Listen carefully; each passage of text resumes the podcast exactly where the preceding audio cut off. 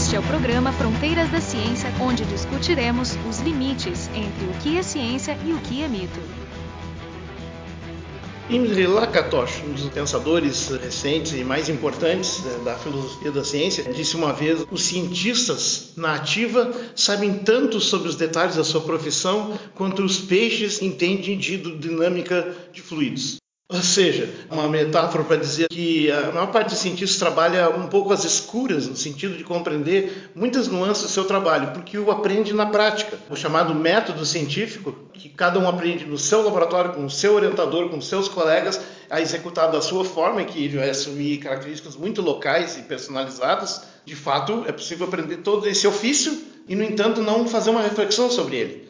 A pergunta que cabe, então, é: isso é bom?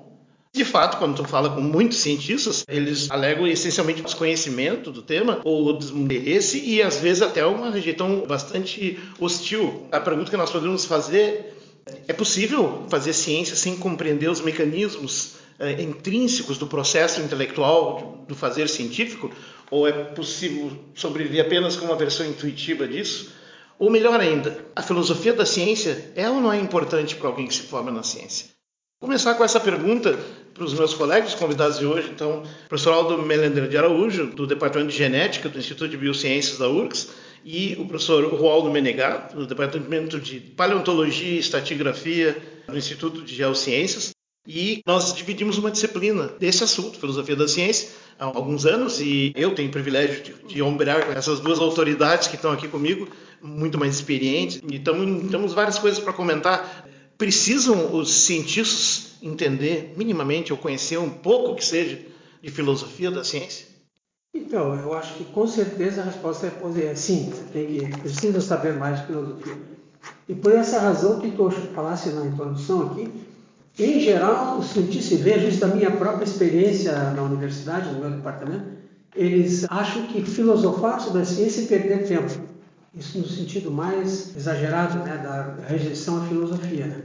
E eu vejo também que cientistas costumam utilizar, por exemplo, conceitos que nunca foram examinados filosoficamente. O conceito de adaptação e evolução é um conceito muito complexo.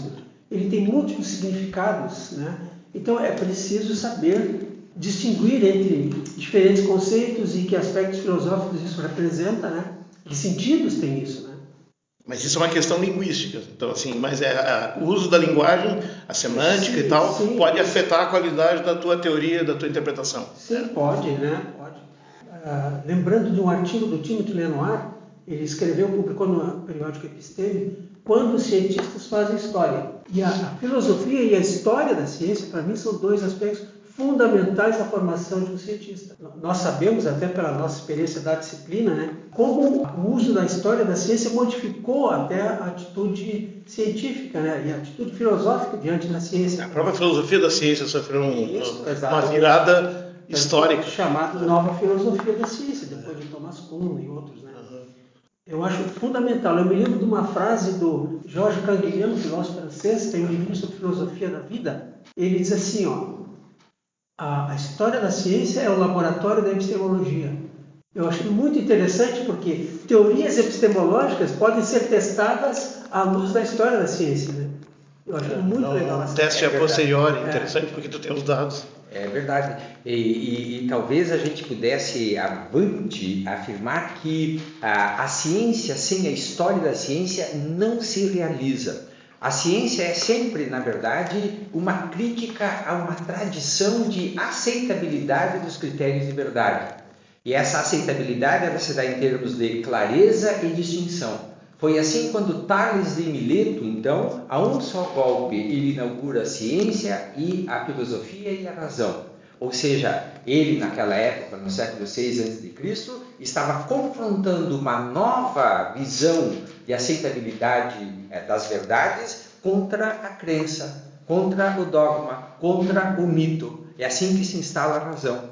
Da mesma maneira, quando Platão e Aristóteles fazem uma síntese de toda a trajetória pré-socrática, eles criticam né, exatamente a, a, os sofistas, que estavam relativizando os critérios de verdade. E aí o Platão inaugura a epistemologia, dizendo que há um critério de aceitabilidade de premissas, de pressupostos pressupostos e de verdades. Né? E depois, eh, no Renascimento, quando então surge a chamada Revolução Científica, ela não foi outra coisa senão uma recusa da história, da tradição aristotélica. Então, Galileu, Bacon e Descartes, os grandes arautos da Revolução Científica, eles não fizeram outra coisa senão criticar essa tradição aristotélica já deturpada a essa altura, né? é, é, uma crítica profunda que inaugura então o que nós chamamos hoje né, da ciência moderna. Então veja que todos os grandes cientistas, todos os momentos cruciais da ciência, eles foram sempre críticas ao a, a, a, a situação anterior de aceitabilidade de premissas, hipóteses e dados. Ou seja, né, não há nenhum grande cientista, nenhuma grande teoria né, que ela tenha prescindido de uma profunda análise da história da ciência na sua área, da, da ciência como um todo. Então, mas pode ser inadvertido, faz sem se dar conta. Né? Pode fazer sem se dar conta, mas é, é, sempre a história da ciência que é capaz de dizer o quanto uma descoberta claro. é de fato uma grande descoberta ou não. Ou seja, mesmo para o reconhecimento, é necessário a história da ciência. Interessante examinar também, olhando para a história da ciência, na área da física, da biologia, enfim, quem foram os primeiros filósofos da ciência? Cientistas que sentiram a necessidade de fazer uma reflexão. Uhum. Se a gente pegar desde o século XIX lá, John Herschel na Inglaterra, William Whewell, né? para mim é um grande filósofo da ciência do século XIX. E se a gente pegar mais recentes, Thomas Kuhn era físico de origem. O, o Ian Lakatos, ou Lakatos, matemático. Uhum. É, qual é o outro? Uhum. E o, e o Mário Bonge, que é físico. físico de origem, né? Sim. Então, são cientistas que talvez tenham percebido essa deficiência uhum. e passaram a questionar a própria ciência. Né? Isso nos leva à segunda pergunta que eu ia fazer, que é como chegaram nesse tema, porque se encantaram tanto com ele a ponto de se envolver em ministrar disciplinas deles, que não tem nada a ver com os departamentos onde nós estamos. Eu sou autor na genética, sou Walter na estratigrafia e paleontologia, estou na biofísica. E nenhum desses departamentos tem filosofia no nome. Né? Por que, que não é a Faculdade de Ciências Humanas e Filosofia que dá essa disciplina? Enfim, é, no meu caso, apesar de eu trabalhar em ciência experimental, eu gosto muito de pensar e colocar aquilo dentro do contexto de um conjunto de teorias. Eu não estou fazendo experimentos por fazer experimentos, eles estão servindo para eu percorrer um caminho dentro de um corpo teórico. Então é inevitável que eu estou preocupado com a linguagem, né, com os usos, não confundir, porque essa, essa é uma coisa que, que pouco pouco clara. Como é que tu é, é, disse, tipo o professor Roldo disse, como é que tu distingue as coisas, às vezes com um termo mal definido ou mal ou usado inadvertidamente sem definir, pode levar a conclusões erradas. E, bom, a história está cheia de casos como esse. Para nós, cientistas que nos dedicamos a, a pondo para filosofia da ciência, pelo menos do ponto de vista de docência, né? Digamos, é, é, quase como uma opção ideológica, se você pensar assim. A gente adere e a gente nota assim que um pouco as pessoas não aderem exatamente pelo mesmo motivo. Agora, as pessoas assim que são mais curiosas e gostam de se deter mais nesses detalhes, podem ser rapidamente seduzidas a isso. Ninguém é obrigado a se dedicar a isso, Sim. mas tu podendo, né, a oportunidade aparecendo, as ferramentas estando disponíveis, né, eu diria que a maior parte dos cientistas não conhece esse é um palpite, vamos ver se vocês concordam. Não tem noção ou percebe a importância dessa ferramenta adicional do intelecto, que é a análise filosófica, conceitual e tudo mais, porque não tiveram contato com ela que não tiveram uma disciplina básica na sua graduação sobre isso, ou um bom professor que soubesse isso e chamasse atenção. E isso não precisa ser na faculdade, na universidade, pode ser até antes, no ensino médio. Para muitas pessoas é lá que começa. Daí a importância do ensino disso. Criar um, palco ali e dizer, ó, oh, tem isso aqui também, pessoal. Vocês querem? Tá aqui, só ler. Ler não dói. Não sei. É, é, na minha experiência, a, a, principal questão foi a, o método. Meus uh, velhos mestres uh, na geologia, eles não conseguiam explicar o método para nada. É, tudo parecia receita de bolo. Quando, na verdade, é, é exatamente a questão do método é uma questão reflexiva. Ela é uma, necessariamente uma questão do pensamento. Então, quando os cientistas dizem que a ciência é a prática, mas é a prática com método, não é qualquer prática. Portanto, ela é uma prática pensada. E enquanto prática pensada, eu acho que aqui está um grande problema, porque a prática não pensada, o conhecimento é tido como, como sinônimo de familiaridade. Então, uma pessoa conhece na medida que algo é familiar a ela, ou que ela tem familiaridade com a coisa. E dentro de uma ciência que não há reflexão, nós, tem, nós tenderemos então a confundir conhecimento com familiaridade. E aí está um erro enorme razão pela qual tem esse anti-intelectualismo, né? porque a ciência não é familiaridade, ao contrário, uhum. a ciência busca a distinção em saber o que, que distingue um fenômeno exatamente que não seja a familiaridade. E aí então está a reflexão, o método, a hipótese. Né? E, e, eu fui buscar isso então dentro da geologia, né? e eh, dentro dessa busca eu me dei conta que a revolução científica como ela era propalada pelas experiências de Galileu Galilei, Newton, etc., geralmente em relação às esferas celestes, ela não poderia se realizar nas esferas terrestres. Ou seja, nós estamos lidando com coisas muito diferentes entre um céu transparente em que eu vejo os corpos celestes e sua mecânica e as esferas terrestres que estão envelopadas por né, espessas camadas de rocha impenetráveis pela luz ou também quaisquer instrumentos que a gente pudesse é, utilizar. Então, nessa divergência de métodos entre, digamos, aquilo que era colocado como a ciência, que é a mecânica que gera a física, né? É, eu buscava na geologia, então, onde está o método científico na geologia, já que não pode sequer ser esse. Né? Então, eu fui fazer essa investigação, né, que é o que, digamos, meu grande tema né? E fui encontrar Descartes, então, como aquele que pela primeira vez pensou a Terra de um ponto de vista científico, isso é, sem os dogmas religiosos. E aí, então, é, eu percebi que nasceu, que, a, que a geologia de fato tinha uma outra é, vertente histórica que não a, a estándar do método científico tradicional. Mas é interessante tu teve para chegar nisso te desvencilhar de uma confusão que está também no nível da formação científica, ou seja, existe os cientistas também usam a palavra método e metodologia mas numa outra acepção. E aquelas coisas são os detalhes, os truques de cozinha, como segurar tal instrumento, como fazer tal coisa, como analisar tal, como tu procurar e interpretar cores nessa, nessa situação e tudo mais. Isso é uma metodologia na prática. É. Né? Agora, o que eles chamam de método científico é uma coisa, uma versão mais abstrata que de alguma forma tenta descrever esse conjunto de métodos aplicados, né? Como, digamos, uh, quanto aos seus mecanismos para procurar as coisas que são em comum. Mas a tua história é muito interessante, né? E tu, Aldo? Não, a minha história é um pouco diferente, talvez, né? Eu achei muito, muito interessante a muito. história do Aldo. É, mas, um, desde a minha adolescência, eu queria ser cientista. Isso era pacífico. Mas também, desde a adolescência, eu me interessava por filosofia.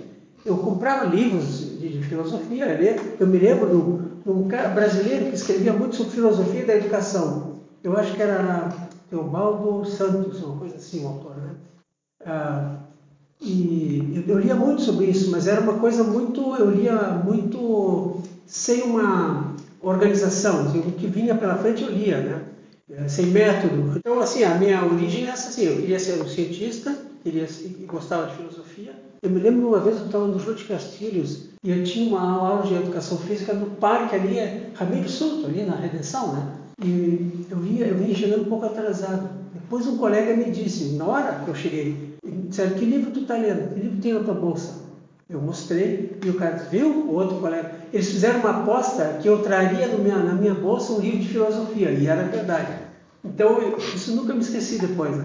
Mas eu li aquilo, eu lia psicologia, né? lia psicologia da educação também, lia muita coisa de psicologia de autores brasileiros, era o que eu conseguia alcançar, né? Até que quando comecei a entrar na universidade, comecei a fazer uma busca mais sistemática sobre isso, né?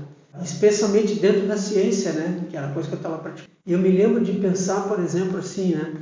por que, que nos experimentos tem que fazer um controle? Ah, isso é uma parte do método científico, mas por que, que tem que fazer isso? Por que, que é necessário fazer isso? É uma questão também que envolve um pouco de epistemologia aí, né? Uhum. Então, essas coisas me interessavam, essa, essas, é, essas perguntas. E o primeiro filósofo da ciência que eu li foi Popper. Né? Aí depois eu ouvia falar, assim, não, há outros filósofos que não concordam com Popper. Mas como o Popper parece completo para mim? É, é, e aí fui descobrindo outros filósofos, lendo, né? Me encantei com outros filósofos. O Popper sigo admirando muito ainda, Popper também, né? Tu também tem uma disciplina na pós ou na graduação? Na pós eu tenho uma chamada Evolução, Epistemologia e História. Opa! É. Começa Já no tem... século XIX ou até o século XXI. Já tem muitos anos, então, essa disciplina. Sim, já tem mais de 10 anos essa disciplina. Isso. Os Filosofia- aspectos filosóficos da evolução, por exemplo, a noção de progresso na evolução, Sim, sim. que é um negócio que um monte de biólogos tem essa noção, e isso aqui não é de hoje, é de muito tempo, né, que a evolução é progressiva, né, no sentido de melhora, né? E a tua, como é que se chama? A minha se chama é, Epistemologia da Geologia e Metodologia da Ciência, Que é da graduação. que é da graduação, é, também no pós-graduação e também na Petrobras. Essa é uma história muito A interessante. Petrobras é interessante. A Petrobras, em 1992, eu dei o primeiro curso na Petrobras de Epistemologia da Geologia, é, de uma forma muito contraditória, porque enquanto na universidade esse tema é de difícil percolação, Era um deserto. ele é rejeitado, né? A, a- como tu disseste muito bem, os cientistas, né, eles não querem saber da reflexão, né, do que eles estão fazendo.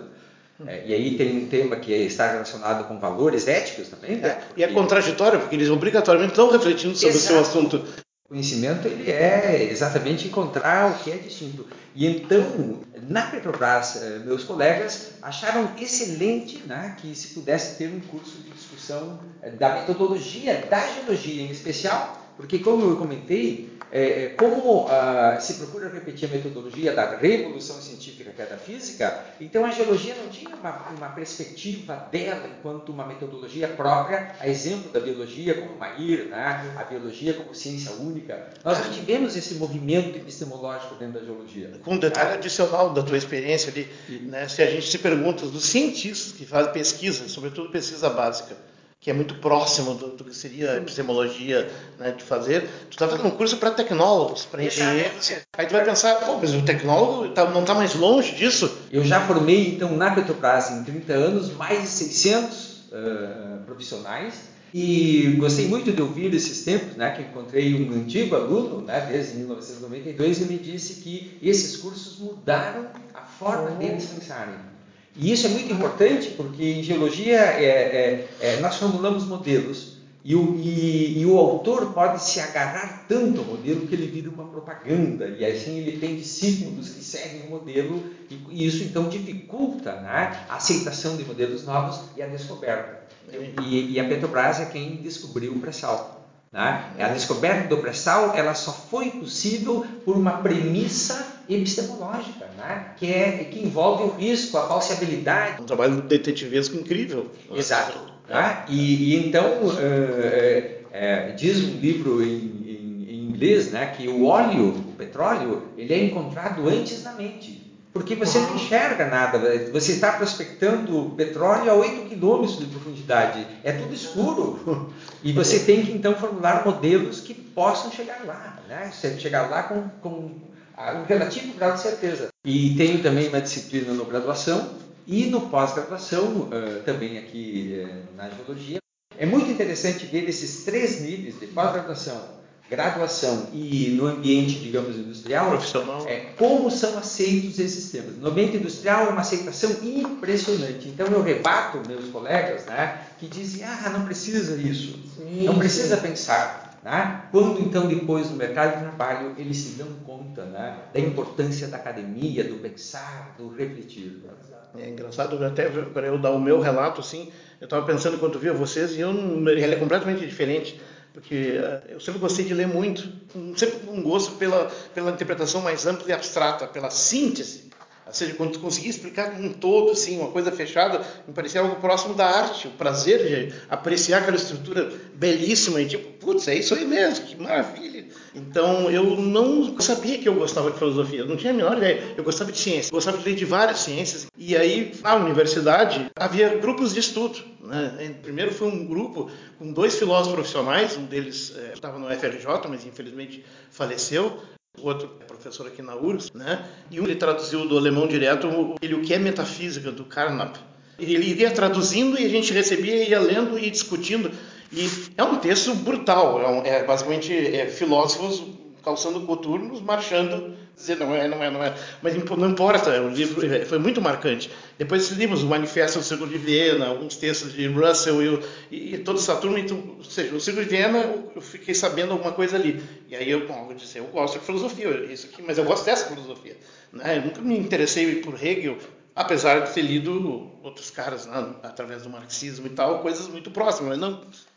Mas um momento interessante aqui na URGS foi quando então se inaugura o grupo interdisciplinar em filosofia e ciência, do qual o Aldo é né, o nosso pioneiro, junto com uma pleiade fantástica. O grupo foi criado no início dos 90. É, início dos 90, é, 92. É. Na verdade, o, assim, não quero colocar a brasa para o meu lado, mas na genética eu, eu, criei no final dos anos 80 seminários extra-científicos, né? seminários maravilhosos, meus colegas vi, ouvissem outras coisas. E, e, a partir daí a gente começou a pensar junto com a Ana de criar um grupo interdisciplinar.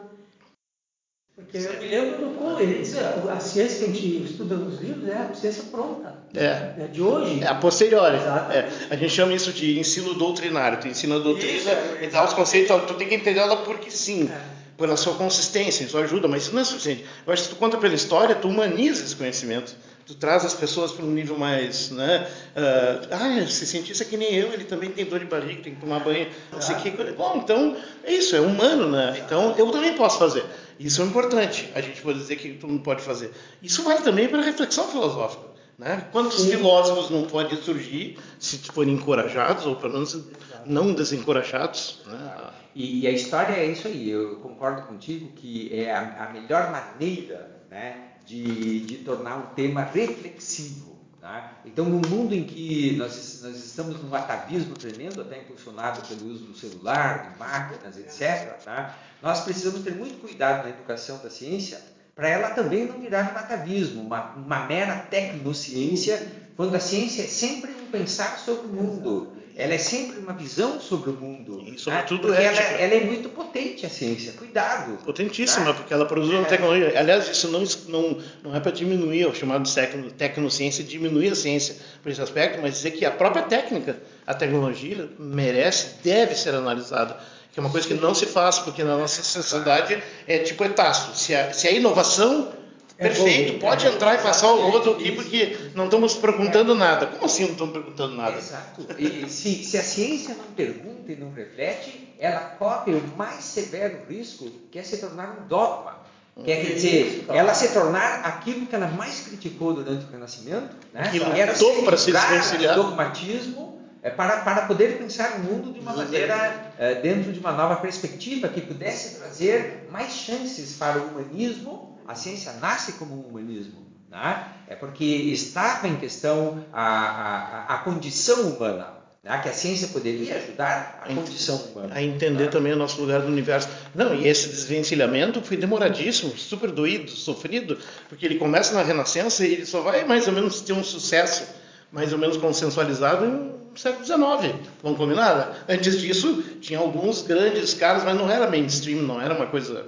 É, então, assim, foi muito difícil desconstruir 1.500 anos é, né, de escolástico claro, e tal. Exato. É, como, como... É, isso quer dizer que também é fácil voltar para trás e é. esquecer tudo isso. Ou seja, a ciência é, delicada, ela pode morrer, se ela não Sim. tem esse estímulo e não tem essa percepção de que ela não é meramente um, uma receita de bolo num laboratório que tu aprende e ensina e tal. Não, ela tem mais coisa por trás. Claro, é, é, a, a, ciência, como disse o Brecht, né, ela, ela serve para aliviar o sofrimento humano. E quando nós abrimos um pouco a história da ciência e vemos o que era o sofrimento humano no século XIX, né, é, há até um livro disponível que são Os Horrores da Medicina, Sim. do século XIX, né, é, que é um livro fantástico e mostra o que era uma medicina sem ciência.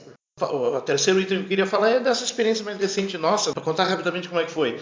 Aí teve uma disciplina que foi criada aqui que chamava Campo Profissional do Bacharel em Ciências Biológicas. São disciplinas de duas horas por semana, muito pouco tempo, e ali eles queriam ensinar como usar a internet, como consultar a bibliografia, como escrever um TCC, como apresentar um pôster.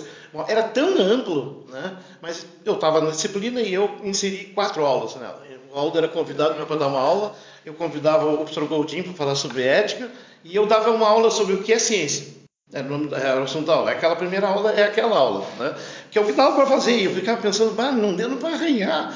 E, sabe, isso aí podia render. Então, depois eles reduziram a carga horária da disciplina para uma hora. E eu fiquei revoltado e disse: então, pode fazer isso, eu estou fora, porque as minhas aulas não tem como voltar ali, esquece. Né? Aí passou um tempo, a Congrade achou que tinha que ter uma disciplina de filosofia da ciência veio deles, assim, tal, a gente conversou, e me ofereci, né? aqui, ó, Bom, eu topo. Aí fizemos um primeiro programa e tal, a disciplina acabou implementada no primeiro semestre de 19. Então, assim, essa é uma disciplina que também ela é uma metamorfose ambulante, né? A gente tem umas ideias partindo do programa original, mas nós estamos colocando, vamos dizer assim, o nosso viés. Por quê? Porque isso vai dizer assim, ah, o professor tem liberdade de, de, colocar o seu viés. Claro que tem. Isso é liberdade Exato. acadêmica. Tu não vai dois professores dar a mesma aula sobre proteínas, jamais porque não tem as mesmas visões, as mesmas leituras, a mesma forma de pensar. É nessa diversidade que reside a criatividade, a produção, e a efervescência, a evolução intelectual do meio acadêmico, que deveria ser autorreconhecida e maior, é verdade, mas está aí, né? Pois 2020, a pandemia nos colocou no modo virtual antes da gente amadurecer, mas ali deu, não, não foi um experimento completo porque tu não tinha feedback. Né? E eu sempre digo, Sim. não existe feedback no ensino remoto porque não tem como enxergar as pupilas das criaturas ali, né? não tem como ver uma reação. E aí agora nós temos aí então, desde o ano passado, né? Ou dois ou três semestres mais eficientes. O que vocês estão achando, assim, brevemente, só para contar? Bom, eu acho a disciplina, se eu fosse aluno, eu adoraria fazer a disciplina. Eu acho ela excelente. Eu Sim. ainda acho que há temas que a gente deixou de lado que poderia trazer, né? Com certeza. A gente já tem conversado sobre isso aí mas uh, eu acho ela extremamente importante e eu noto pelo retorno dos alunos que eles estão interessados também. E o que eu acho muito interessante nessa disciplina é que é, é, eu dei aula já na pós-graduação é, sobre esse tema, tanto da geologia quanto da ecologia também, durante 10 anos, foram 10 uhum. lições. No graduação da geologia, nos anos finais, na Petrobras para profissionais maduros, etc., mas nunca para é, alunos recém-ingressos, que é essa disciplina é, biologia. Então foi para mim um grande desafio, né, de saber como que um aluno, uma aluna recém-ingresso, ela reagiria a um tema tão interessante quanto esse. E a resposta é fabulosa.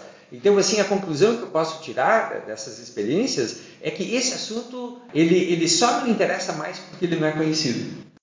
Agora, particularmente essa experiência de, digamos, uma disciplina com três professores, para mim, é a principal experiência pedagógica aqui dentro da universidade, no momento de grande crise do conhecimento, grande crise da aceitabilidade da universidade, na dificuldade que nós temos tido recorrente de realizar, de fato, a interdisciplinaridade. Eu acho, com base nessa nossa experiência, já comentei com meus colegas lá na geologia, que nós devemos fazer também cadeiras mais standard com mais de uma pessoa, mais de um professor dentro da sala de aula, porque ah, isso confronta. Nossas, nossas leituras são leituras né, sempre parciais, né? pessoais, né? É, sempre pessoais. É. E, e, essa nossa prática pedagógica, ela tem permitido, pelo menos no meu caso, de reconhecer que é possível outras trajetórias, né? e de que, portanto, não há a, que a trajetória que cada um de nós temos é, ela, ela, ela é uma familiaridade que não garante, é, digamos, a riqueza que nós podemos de fato conquistar é, quando nós nos associamos.